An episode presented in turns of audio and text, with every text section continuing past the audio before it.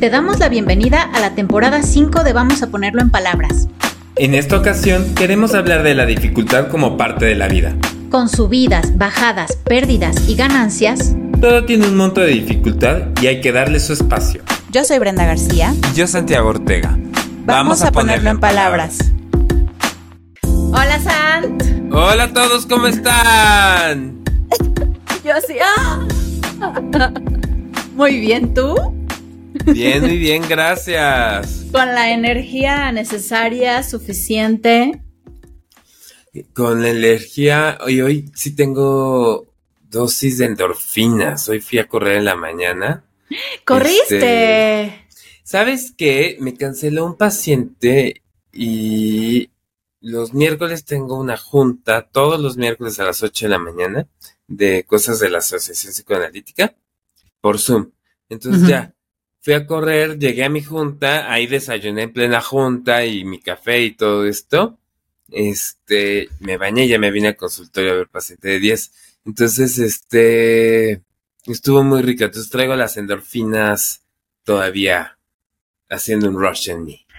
Pero eh, creo que también tiene que ver con que, a ver, tuviste tiempo como para hacer las cosas eh, a otro ritmo, no estuviste tan mani y entonces eso te ayuda a hacer un ahorro de energía y venir tan contento. Pero también le voy a sumar a eso que seguramente tus endorfinas tienen que ver con que hoy este episodio es el episodio número 70. ¡Aplausos! Aplausos, felicitaciones, globitos y todo. Yo me puse este suétercito que no nada más tú presumes tus galletas y pasteles, yo presumo que yo me hice este suétercito tan hermoso y yo dije, Eso. hoy, hoy festejo este con Sant, en, vamos a ponerlo en palabras. 70 episodios. Eh, Ay, Sant, seten- me voy a poner cursi, 70 episodios hechos con el corazón. con el corazón de chismosos, con el corazón este de em, con el corazón por nuestra profesión, ¿no?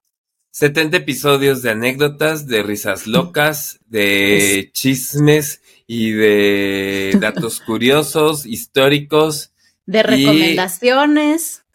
de generar espacios para pensar los pensamientos. ¿Qué tal, Ay, eh? para, para pensar las emociones, qué hermoso. Bueno, eso de pensar los pensamientos no es mío, se lo piratea Bion, Wilfred Bion, este psicoanalista inglés, nacido en la India, pero él pensaba la mente como el aparato para pensar los pensamientos. Me gustaba mucho eso. Bueno, qué hermoso. este, ¿Y de qué vamos a hablar hoy, Brent? Pues hoy, como vieron en el título, vamos a hablar de la dificultad de perdonar. Que yo creo que en este episodio, este, vamos a competir con un montón de podcasts porque pues obviamente es un tema taquillero, ¿no? O sea, este, de las emociones, de las relaciones humanas, perdonar es todo un tema. Y estoy Y- segura que, que hay mil podcasts y mil este, videos en YouTube sobre perdonar.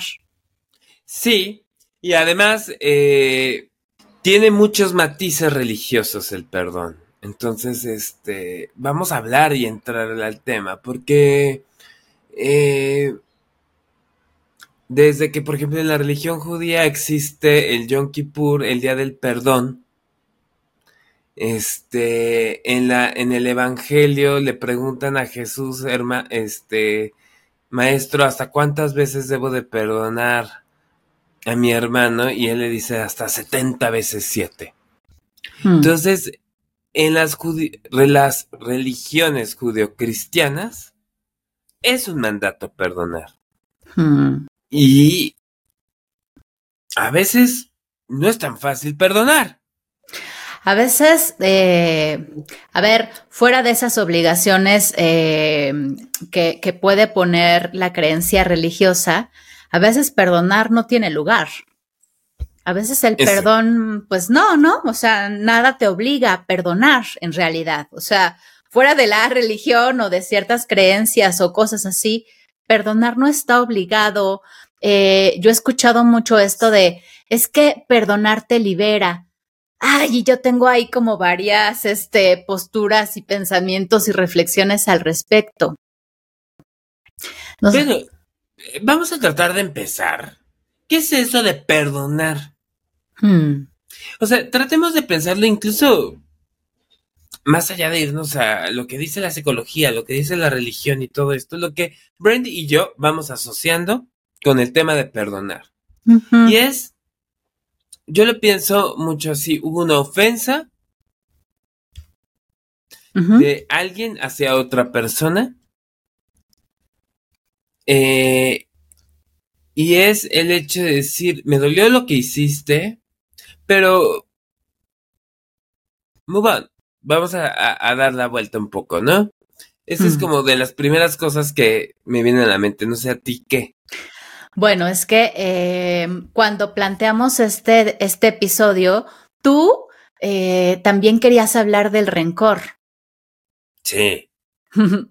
Porque entonces, eh, ahorita tú lo dices muy fácil, bueno, me ofendiste, pero move on, o sea, vamos a movernos, vamos a entonces este, dejarlo pasar, vamos a, la siguiente cosa, ¿no? O sea, em, esa ofensa, eh, no, como si esa ofensa no, no fuera todo, pero hay situaciones, niveles, comentarios, ofensas, daños eh, que también pueden llevar a que una persona genere un rencor y entonces sí, esa ofensa sea todo, sea definitoria, ¿no? Para la relación. Tengo un rencor, sí, vamos a seguir siendo amigos, Sant, pero no te voy a perdonar que este tal cosa, no te voy a perdonar que este que no me compartas tu receta de no sé qué, ¿no? O sea, eh, hay, hay, hay rencores hasta de lo más eh, simple pero es que creo que en el rencor y en el perdón también se, a ver, se anudan, se simbolizan de ciertas cosas,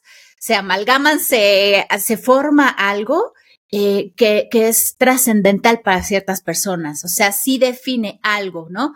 Eh, está por, por un lado, por ejemplo, eh, la decepción, sentirse defraudado, perder la confianza. O sea, perdonar no es nada más como, bueno, este, ándale pues, te perdono que no llegaras a tiempo, ya. O sea, hay personas que, pero no llegaste a tiempo. Yo, por ejemplo, he vivido situaciones aquí para hablar de una anécdota en la que em, yo me iba a ir de viaje con una persona. Yo estoy eh, acostumbrada a hacer ciertos viajes yo sola, ¿no? O sea, hubo un tiempo en el que cada, este, cada año me iba, este, a la playa, yo sola, pero estuve soltera mucho tiempo. Y este, y estando eh, en la relación actual, ya voy a, este, ya voy a ventanear algo de mi relación actual nos íbamos a ir de vacaciones y el vuelo era muy temprano, era como el primer vuelo en la mañana y entonces así como de, ¿a qué hora nos vamos? A las 4 de la mañana, sí. Y entonces yo llego al aeropuerto muy contenta a las 4 de la mañana con el pelo así mojado de que salí de la regadera corriendo tal y yo así, ¿qué onda? ¿Dónde estás? Y me contesta, no me, no me desperté, no, no escuché, no puse el despertador. No. Y yo así, Hmm. O sea, pero fuego, este, llamas y el infierno hervían dentro de mí. Y yo pensaba, si no llega, yo me voy y regreso y lo corto. O sea, yo no podía, ¿no? Yo así, eh, yo decía, pues qué, pues, o sea, mi parte del viaje está pagada, yo no voy a no ir, ¿no? Este, y entonces yo estaba así, no, seguramente no sé qué, y esto, esta no la voy a perdonar. ¿Por qué está esta cosa? Para mí es muy importante, sobre todo en esta relación, por muchas cosas, que se hagan las cosas a tiempo, o sea, que haya puntualidad. Porque hay muchas otras cosas que entonces yo no las pongo como prioridad, pero la puntualidad sí. Ok. y entonces, este, bueno, la cosa es que llegó una hora después, este, y ya nos fuimos. Y ahí sí yo dije, ay, bueno, ya, tampoco me la voy a pasar todas las vacaciones, este, reclamando. Lo perdoné, pero si le, si le dije, si no llegabas, te cortaba. y a ver, yo no sé si después, eh, si han tomado otro vuelo o algo así, pero llegas temprano, ¿eh? No, ya no se, no, no, no se ha tenido después de eso un compromiso que sea así tan importante como para decir la hora. Y creo que él también como que lo ha ido entendiendo un poco y ya es así como de, no, sí, este, hay que llegar a tiempo, tal. A ver, tampoco soy una psycho killer del, de la puntualidad, pero en estas, en cierto tipo de cosas, sí, sobre todo si hay un acuerdo. ¿Sí? O sea, si es así como de, por ahí de las tal, ok, puede haber ahí un, un tiempo, pero si es nos vemos a tal hora, a tal hora se llega. Punto, ya dije. Híjole, me voy a entrar a un tema porque tú empezaste a hablar de tu y tu relación. Y lo pusiste en un ejemplo fuerte, pero sigue siendo, digo, bueno, ya llegó Alex, este, tomaron el avión, este, hay que soltarnos el corsé un poco, ya. sí, ya. Entrémosle al tema de parejas. Y entrémosle a un tema que ya hemos hablado en otras ocasiones. ¿Se puede perdonar o no se puede perdonar una infidelidad? Claro, claro. y, y, por ejemplo, ¿cómo hay ciertas cosas, por ejemplo, en la dupla amorosa, en la pareja, en el matrimonio, etcétera, que cuando pasa esta situación, algo que lastimó mucho en la relación de pareja, que como ya habíamos hablado en la en el episodio de infidelidad, no es algo que se puede explicar por es culpa de él o ella, sino este como una situación que pasa en una dinámica de pareja específica, ¿no?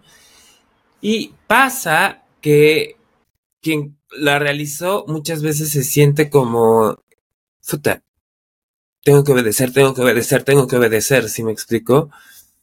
Y quien vivió la, o sea, el pasivo de la infidelidad, o sea, quien la vivió,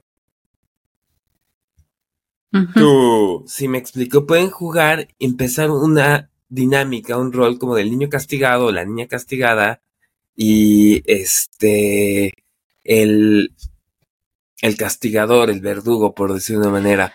El bueno y el malo. El bueno y el malo, gracias. Este, o por ejemplo, todo me recuerda a este evento. Se relaciona todo con la ofensa. E, exacto, entonces no me contestaste el teléfono o este llegaste tarde, yo ya lo estoy asociando con este evento.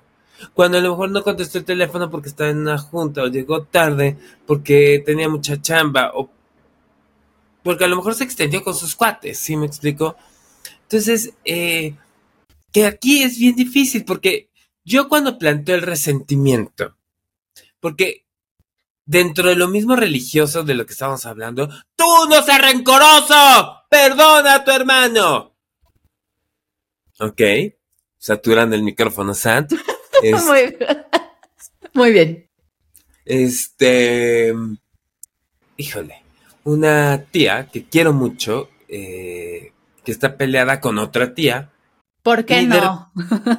¿Por qué Exacto. no? En todas las familias hemos visto eso. En todas las familias y nos hablan desde hace determinado tiempo, etcétera. Y, y a mí me llama la atención porque mi familia está bien loca. Y hay muchas cosas que yo hablé de mi familia y me quejé de mi familia amargamente durante muchos años. Y cuando hablo con esta persona, con esta tía que repito, quiero mucho y hablo muchas veces con ella. De repente me empieza a sacar pleitos de 1970. Y yo, ya pasaron 53 años, tío. Hmm. Sí me explicó. Y lo vive como si fuera ayer. Además, mi es una tía que lleva años y años en análisis muy importantes con gente que además, este, digo, da igual. Por eso, mm. hablando de que los análisis no son garantía de nada. Pero que a mí me duele, porque la veo sufrir, ¿sí me explico? Que siga sufriendo mm. como si hubiera sido ayer algo que pasó hace 50 años.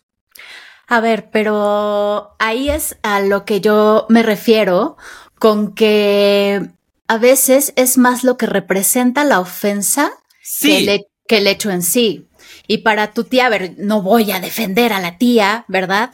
porque no la conozco, este, pero eh, la cosa es eh, esto, como lo que significa la ofensa. Yo entiendo que, eh, a ver, ¿qué va a pasar si tú sufres 50 años después por una cosa que en aquel momento, este, pasó entre hermanas?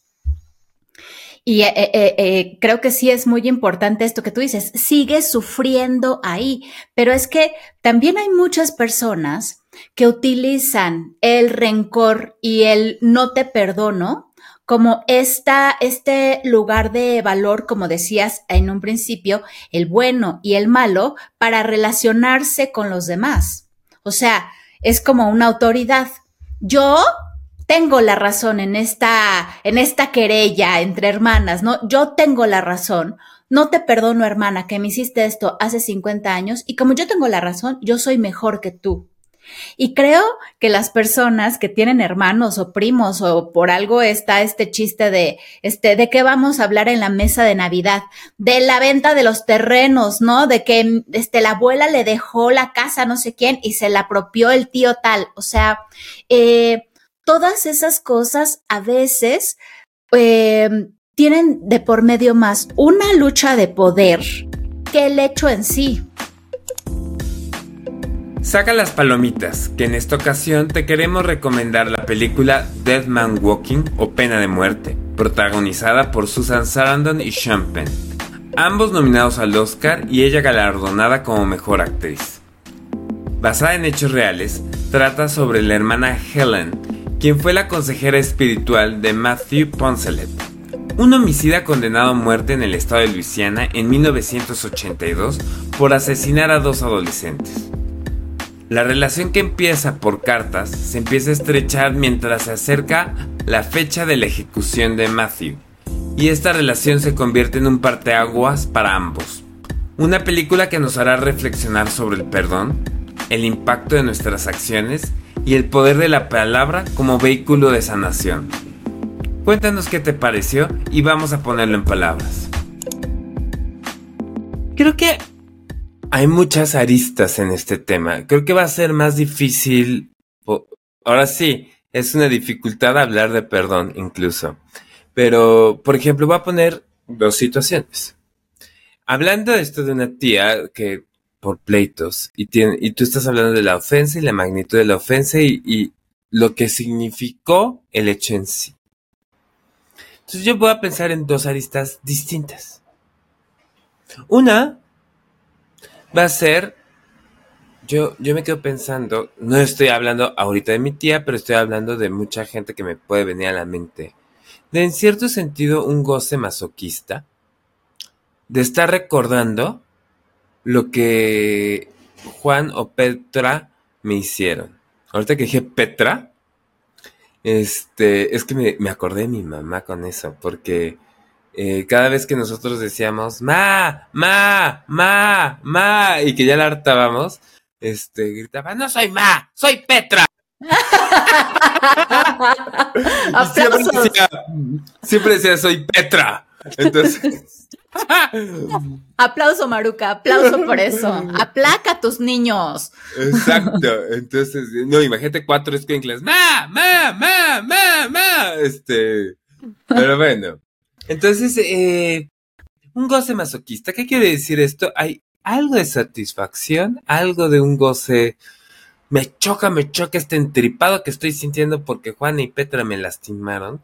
Pero no dejo de pensar en eso y estoy viendo qué están haciendo. Y, sigo hablando 25 años después de eso y me estoy haciendo un entripado y ahí hay esto que yo estoy diciendo, un goce masoquista. Pero por otro lado, otra arista, víctima de un abuso sexual.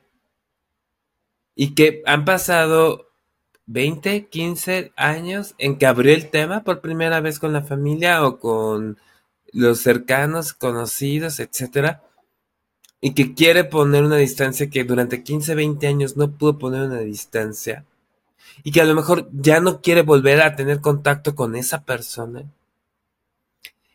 ¿Eso será goce masoquista o es una manera de protegerse hoy, del día de ayer, que no pudo protegerse? Claro, y que eh, a ver, ese, ese abuso va a ser una cicatriz psíquica en esta persona que, bueno, sabemos que las cicatrices eh, no se borran, ¿no? O sea, que es importante que, que, que puedas recuperarte, pero, eh, a ver, pero eso no implica eh, tal cual un perdón. Hay algo que yo escuché, por ejemplo, mucho eh, en una de mis clases del programa de actualización que, que tomo de la, de la, Universidad de La Plata, que hablaba eh, de la situación que viven los argentinos tras la dictadura, ¿no? Y entonces hablaban mucho de la justicia restaurativa, ¿no? Esta en la que importa más eh, lo que eh, la persona agraviada pueda necesitar o necesite para entonces restaurar su situación a partir del daño, eh, más allá de que la justicia diga, bueno, estos se van a la cárcel o estos, este, vamos a quitarlos de este, del Salón de la Fama de Presidentes de Argentina, no, va más allá de, de, descolgar cuadros, va más allá de entonces quitarle un lugar de mérito a una persona que necesita quien en, en, algún momento fue víctima de un abuso, de una situación violenta, ¿qué necesita?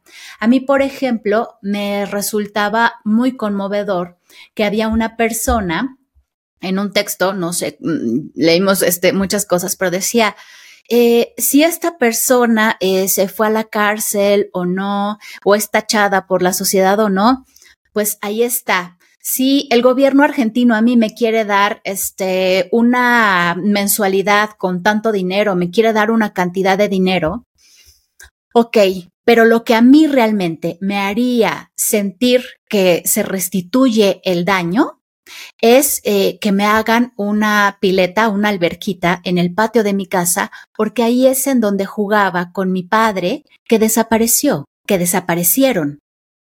Claro.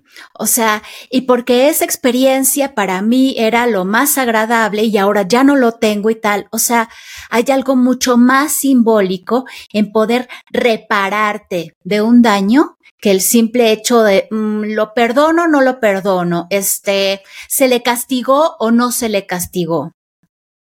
Claro, y voy a poner, ahorita que sacas el tema de los argentinos, un tema que yo he tenido varias discusiones con la banda Mocha, católica, ¿no?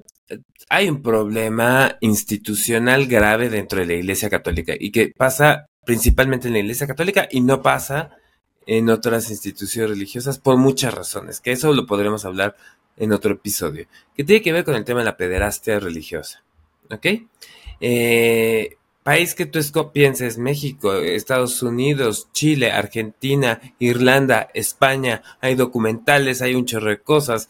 Cada abusador sexual está en promedio de, curas, tienen alrededor en promedio de 70 víctimas a lo largo de su vida. Estamos hablando de 70 menores y de repente alguien me decía, oye Santiago, es que eh, el Papa pidió perdón por todo este tipo de crímenes. Eso no basta.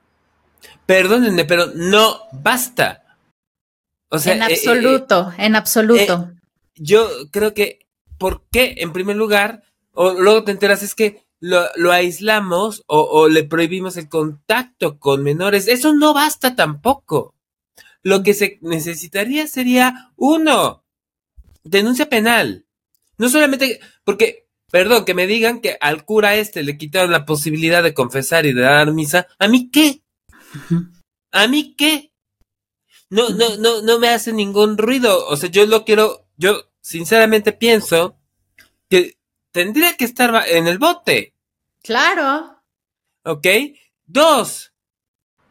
Eh, o sea, yo lo veo porque al mismo tiempo, o sea, lo he escuchado en el consultorio, etc deben de ser por lo menos que se les pague un tratamiento, ¿sí me explico? Eh, eh, y tres, más allá de defenderse, porque tú ves luego a los mismos curas defendiéndose de este eh, es que te lo, lo está hablando 20 años después, quién sabe qué, eh, ya hicimos tales cosas. Hacer el ejercicio reflexivo. ¿Qué está pasando dentro de nuestra institución? Que esto está pasando. Y esto no se perdona. y, o sea, estos son, o sea, pecados, ahora sí, jugando con esta terminología religiosa y sigo con esa terminología religiosa que claman al cielo.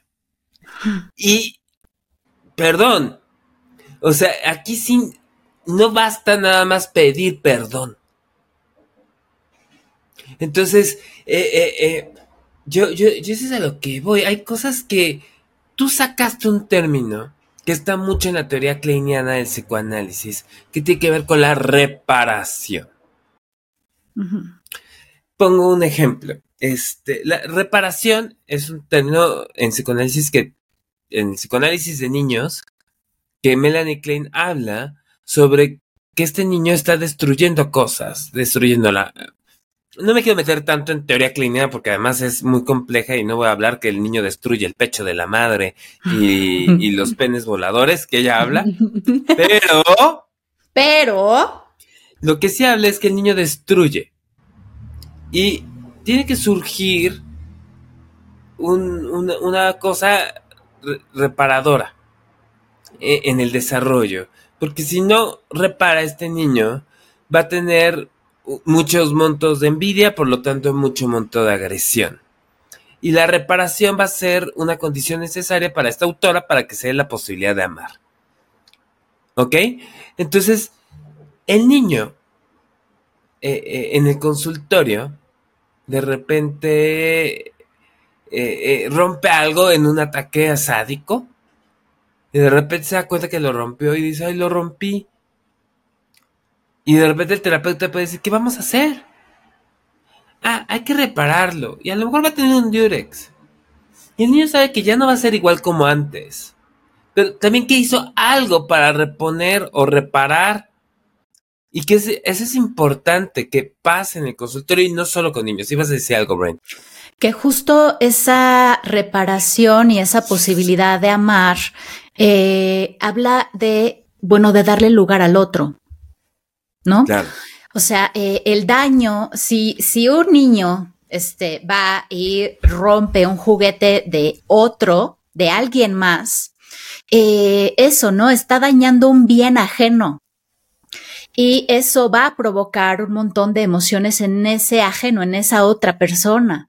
Darse cuenta que tiene que reparar este, para el otro, eh, justo abre esta posibilidad de, bueno, el otro importa, el otro también tiene emociones, estas cosas importan también para el otro, no es nada más mi impulso agresivo de quiero quitarle la cabeza a la Barbie de mi prima, ¿no? O sea, es, pero es de ella, no es mío.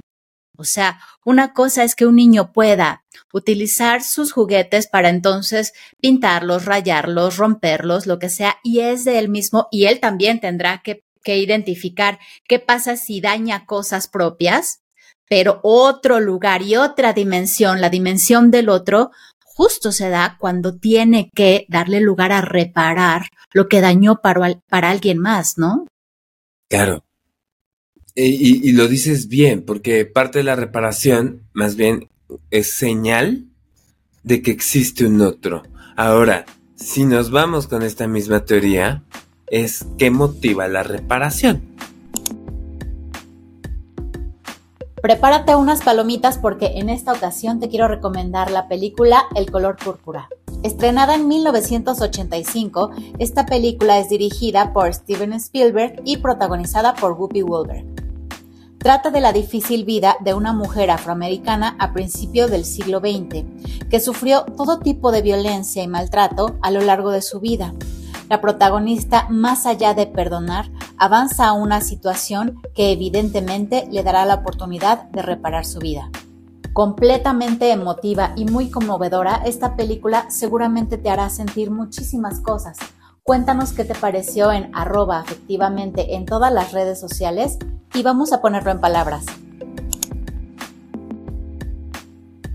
Yo la pregunta que hacía es ¿qué motiva la reparación? Porque esto no lo dice Melanie Klein, o es una culpa depresiva o es una culpa esquizoparanoide. ¡Wow, wow, wow, wow, wow! Santiago, ¿qué dijiste? ¿Esquizo ¿De qué? Estás, ¿De qué estás hablando, Sant?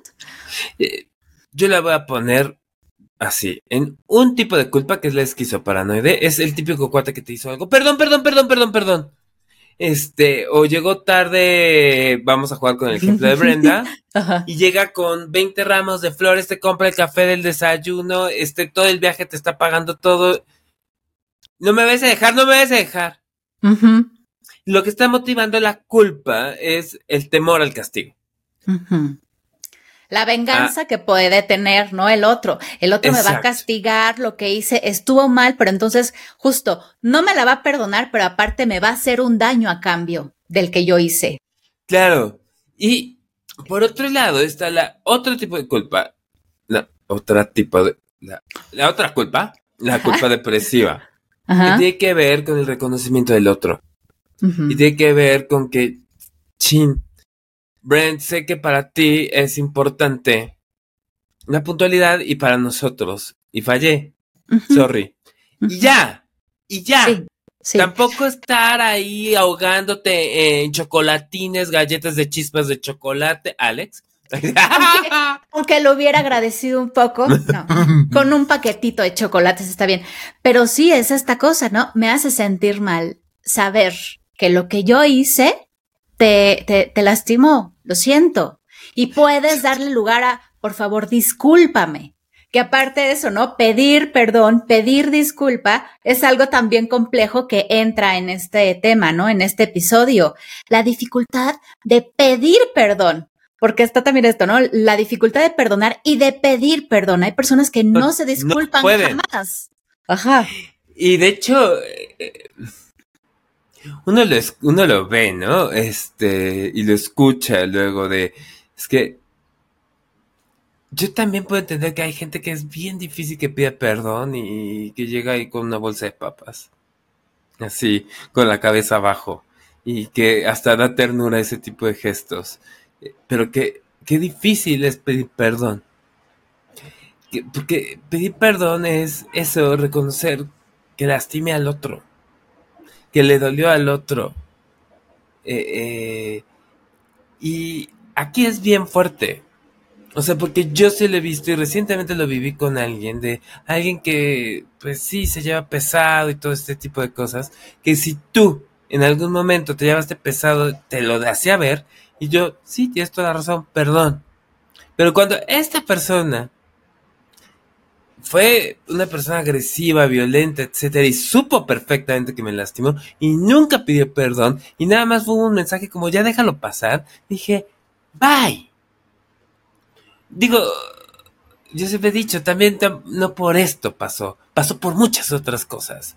O sea, y, y, y lo mismo que yo les he dicho varias veces, si la relación es suficientemente fuerte, va a aguantar este golpe. Si no, ya estaba rota.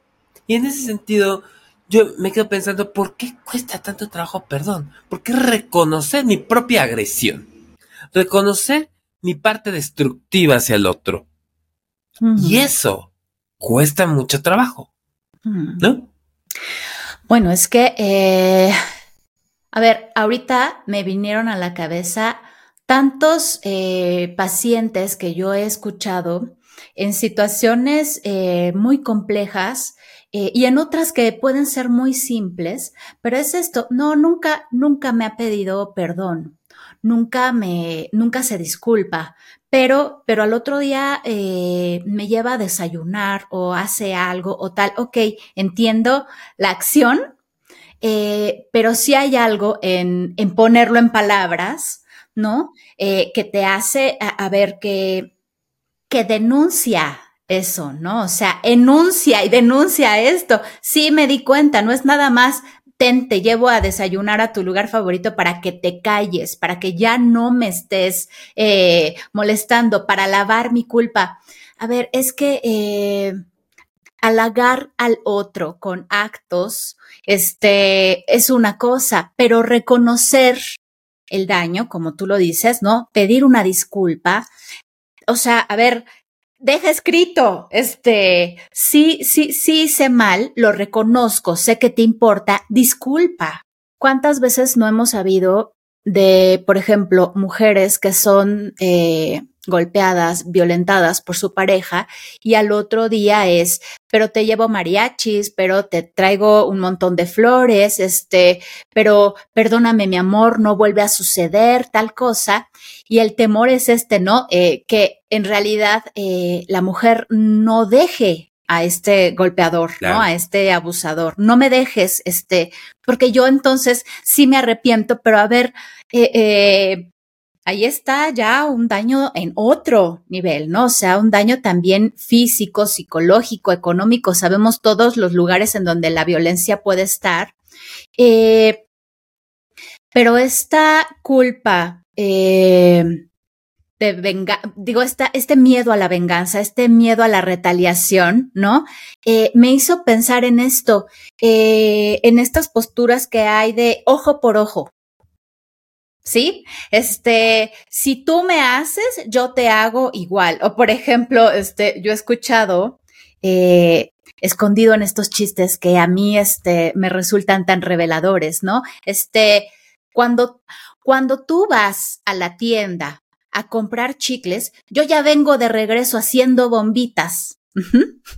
o sea, esta, esta cosa así como de, tú me haces y yo te hago una y media. O sea, eh, tú me vas a hacer algo y yo ya estoy viendo cómo me vengo o cómo eh, hago que pagues lo que hiciste. Y ahí también entran estas dinámicas muy complejas de 50 años, ¿no? Que entonces eh, también hablan de este rencor, de esta parte en la que, a ver, pareciera que no podemos eh, identificar en ciertos momentos que podemos ser dañados, que hay una vulnerabilidad, ¿no? Que entonces, bueno, sí, el otro puede venir y sí puede dañarme, no estar todo el tiempo con las garras de, ya estoy lista para que me hagas algo. ¿Por qué estarías este, en un, en un vínculo o en una relación esperando, ya estoy esperando que, este, encontrarle un mensajito, ya estoy esperando que entonces llegue y tal, o sea, estar a la defensiva en una relación ya habla de muchas cosas. Claro, Ay, es que otra vez dijiste muchas cosas, pero me quedé como varias cosas. Ahorita que dijiste hasta lo dejo por ojo. Primero lo que me vino a la mente fue un candidato presidencial la última vez que decía que le cortemos las manos, ¿no? ¿No se acuerdan del bronco? Ahí, este, pero bueno, más allá de eso, esta cosa de cómo nos quedamos enganchados. Yo luego me sorprendo eh, cuando estoy ahí, me tengo que echar un pavito con alguien, así un pollito para discutir algo. Y no le dije y no hice esto.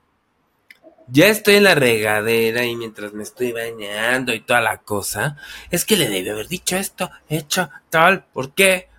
y lo estoy matando en mi cabeza. Y, y, nos quedamos con esta impotencia de por qué no le pude haber dicho esto y este es el enojo. Y de otra cosa de las que dijiste. Ahora sí, consejos tipo Sant. A veces, y pasa mucho en las parejas, que si nos ponemos con tú hiciste, tú dijiste, tú ta, ta, tal. Puta, es una cosa súper violenta. Y es una cosa que al mismo tiempo se somete a mil interpretaciones tú dijiste tal, puta. Tú hiciste primero. Exacto, y hay cosas muy difíciles de saber, o sea, y en el fondo uno va a creer que tiene la razón por nuestro propio narcisismo, siempre lo creemos, ¿no? Quizá la manera de comunicar algo es hacer, es comentar o decir o expresar lo que sentimos con esa situación. Porque ahí el otro no me puede decir, no, no es cierto, no hice, pero nada.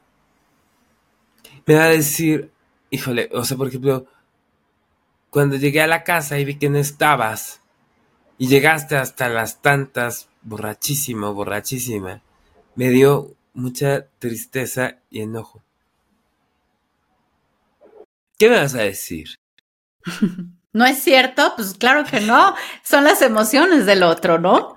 son las emociones del otro, porque si yo llego es que te fuiste de farra con la otra, quién sabe qué. No, contestaste, no llegaste, no hiciste. Y nos metemos a esta cosa de lo que sí pasó y lo que no pasó. Estaba con mis amigos, quién sabe, que se va una discusión de, de las razones por las cuales. Pero si tratamos de bajar de nivel, bajar de nivel me refiero a algo más profundo. Eh, eh, y nos vamos al terreno afectivo. Y esto que tú hiciste me hace sentir así. Y, y esto es lo que enseñamos en terapia de pareja. Y de repente le dices, oye, le dices a la pareja, ¿qué sientes tú de su tristeza y de su enojo? Y de repente me entristece porque no la había visto triste. Ah. Ahí se ve el efecto. Ahí se ve el efecto y ahí se empieza a hacer una conciencia de la otredad y no, y, y, soltar un poco esta cosa narcisista de mis motivos, mis razones, por qué hice esto. Y traten de pensar. Todos hemos llegado a una pelea sucia con nuestra pareja fea, que empezó a escalar y escalar y escalar la violencia. La única manera, porque vamos a pelear con las parejas, vamos a pelear con los hijos, vamos a pelear con, con los papás. La única manera de frenar esta escalada de violencia es entrándole al terreno de lo afectivo. Me decía hace poco alguien, oye, es que eso está muy difícil, Santiago. Ah, pues sí. claro, no va a pasar así como de, ah, fácil, tú este, habla de lo que sientes. A ver, es que eh, para ciertas personas tal vez, eh, y me atrevo a decir que eh, para ciertas personas que han avanzado tal vez en la importancia que tienen las emociones, bueno, sea eh, no más fácil, pero más lógico que se tiene que usar el recurso emocional, ¿no? Para justo reparar y poner en el terreno qué es lo que está pasando. Pero eh, pero sí es complejo decir eh, si no llegó, si no hizo, si no te dijo, este, si te provocó, si tal cosa. A ver, es que caemos como, como en una cosa de más como de abogados, ¿no? Este, esto está bien, esto está mal, esto no se hace, esto sí se hace. Es algo, eh, creo, a ver, de otro nivel, eh, que siempre se va a poder justificar de algún lado, de alguna parte, ¿no? Siempre, bueno, pero es que yo lo que hice tal, pero si cada quien se, se conecta a partir de lo que siente, de lo que en el momento estaba pasando y de lo que provocó, pues claro que vamos a llegar a otro nivel de entendimiento. Yo, por ejemplo, eh, cuando mis amigos o amigas me hablan de sus problemas con su pareja, ¿no? Y entonces me dicen, es que este, pues no sé qué hacer porque tú crees que me dijo tal y disfruto mucho ese tipo de chismes, ya se sabe, porque aparte son del tipo, este, tú cómo amas. Bueno, yo al final digo, creo que, eh, que pueden acercarse a hablar, eh, pero con el objetivo de arreglar la situación. Porque muchas veces, y yo creo que es algo que, que a mí me pasó muchas veces en relaciones, en mis primeras relaciones, llegar justo a pelear, justo a tener conflicto, a desahogar todo el enojo que provoca tal cosa, ¿no? Y ahí la verdad es que solo se va a llegar a un llanto interminable, una gritadera horrenda, este, tal cosa, pero no se resuelve, sí, nada, ¿no? O sea, nada más te desahogas, es como ir a la sesión a vomitar. Si entras a la discusión o al tema con, oye, el objetivo de esta, este, de esta plática que vamos a tener es llegar a un acuerdo, es realmente que hablemos de lo que nos pasó. El resultado muy probablemente sea otro, ¿no? Claro. De hecho, ahorita que lo estás diciendo así, este tema me lleva a pensar también la dificultad de reconocer el otro su existencia y su mundo subjetivo. Me quedo pensando, por ejemplo, esta es típica pan nuestro de cada día y prácticamente todas las parejas que he visto pasan por aquí. Brent y yo en nuestro mundo mágico de somos esposos, este, hermosos y guapos y en sexys. nuestra dimensión, este, lejana. Sí. es de nuestra dimensión psicoanalítica. Es una, ¿Sabían que ese es un grupo? Sí, es sí, una sí, asociación, dimensión psicoanalítica que ofrece una formación para psicoanalista. Este, Por cierto. Por cierto. Pero en, en esta dimensión, a Brent le gusta hablar las cosas aquí, ahora recién pasaron para ya poderle dar vuelta a la página. Y le gusta arreglarlo ya. Porque seguramente no tolero el tiempo que se tiene que dar para pensar. No es así como, ya ahorita, Sant, ahorita pasó el agravio, ahorita lo resolvemos, no me quiero esperar. ¿No? Y a mí me gusta decir, ¿sabes qué? Si lo hablamos ahorita te va a ofender, estoy muy enojado, estoy muy lastimado, necesito elaborarlo, dame chance. Conflicto. Y ese es un tema. Porque además, ¿a quién le das la razón? Porque realmente, si lo hablamos ahorita, te va a gritar y, por otro lado, si tú dices, ok, nos esperamos un rato, yo puedo decir, ok, nos esperamos una semana. Y tú vas a estar con una ansiedad brutal.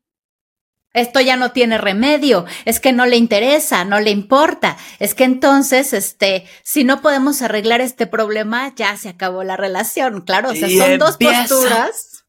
Son dos posturas y que hay que llegar a acuerdos de cómo vamos a llegar a acuerdos.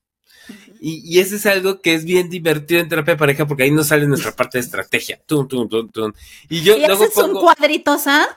Hago un cuadrito, pero hay veces que sí le digo, ok, o sea, Brent, ¿qué te pasa con tu angustia de resolverlo todo en este instante que no puedes esperar un par de horas o mañana? Sant, ¿qué te pasa que tú por, ti perfecto, como si eh, en cuatro días ya vas a amanecer. Ay, hola, mi amor, ¿cómo estás? Como si no pasara absolutamente nada. De hecho, yo tenía este concepto que introduzco mucho en, parejas, que les digo, se hace una cita, se pone tarjeta roja para que vean cómo trabajando desde el psicoanálisis podemos hacer este tipo de cosas en terapia de pareja. Sacas tarjeta roja, ahorita no vamos a pelear. Y necesito una cita, que es, nos vemos mañana, ¿a qué hora sales? ¿A qué hora sales? Y los dos con sus agendas, este, te veo a las seis en tal Starbucks. Y hay ciertas parejas que les digo no pueden discutir en casa porque se van a madrear. Se van en Starbucks y ahí van a tener el juicio de realidad de someterse a otras miradas. Entonces, y a partir de ahí van a empezar a hablar de lo que sintieron, de lo que pasó. Ah, híjole, es muy distinto. Porque si no, uno empieza a ceder. Supongamos, yo empiezo a ceder siempre a los tiempos de Brent, siempre a los tiempos de Brent. Y va a llegar un momento en que me canse y es, siempre es a tus tiempos, Brent. ¿Cuándo va a ser a mis tiempos? Entonces... Ay, lo he escuchado tantas veces. sí. Y no solo con pareja. No solo con pareja. Entonces, aquí.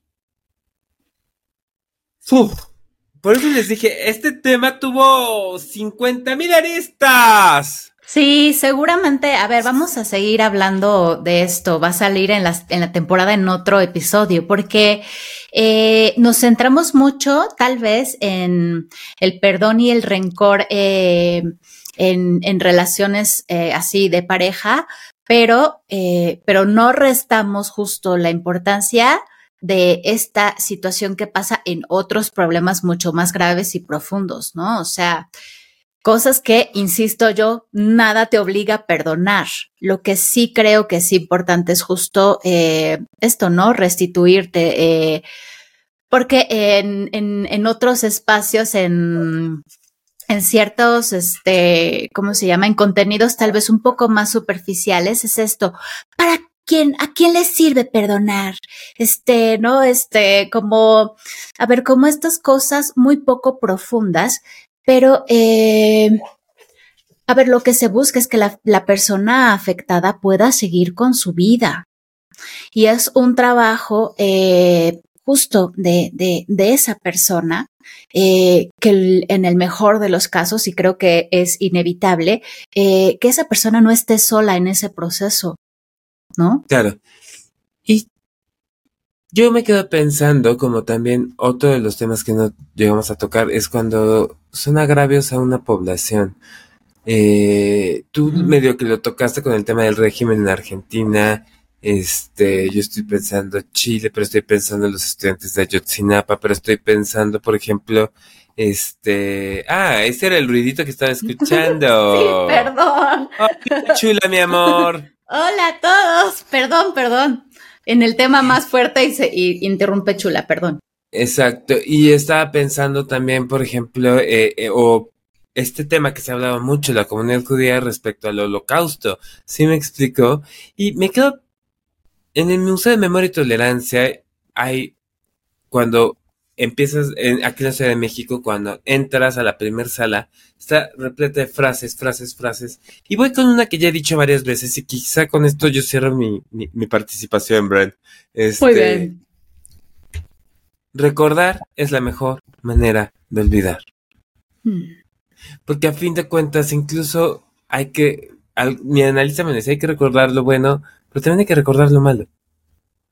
Porque y es la única manera de recordar que aquello que pasó eh, podemos elaborar, pensar qué hacer.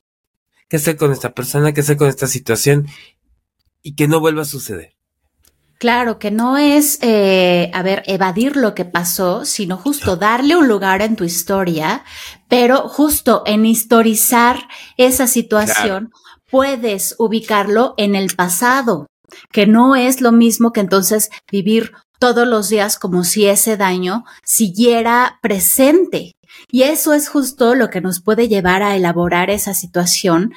Ah, que bueno, eh, a ver, acá no les vamos a dar tips de cómo perdonar y sabemos que nosotros, Santi y yo, no somos este pro tips este, y pro consejitos ligeros. Es algo que necesita ser tratado en un espacio eh, profesional, ¿no? Claro. Eh, desde apalabrarlo, desde saber que pasó algo y todo ese proceso. Pero bueno, pues sí. Se nos fue el tiempo, Brent. Sí, no, pero no se fue en vano. Este, me gustó mucho este episodio, Sant. Muchas gracias. Igual a mí, mucho, mucho. Cuídense todos. por favor. No, espérate tantito. La, la, la cantaleta de siempre. Arroba efectivamente en todas las redes sociales. Compártanos, denle like, sus, este, todas las cosas que ya sabemos que son importantes. Este, compartan este episodio si les resultó este, importante, interesante. Y ahora sí, Sant, nos vemos. nos, vemos. Bye, bye.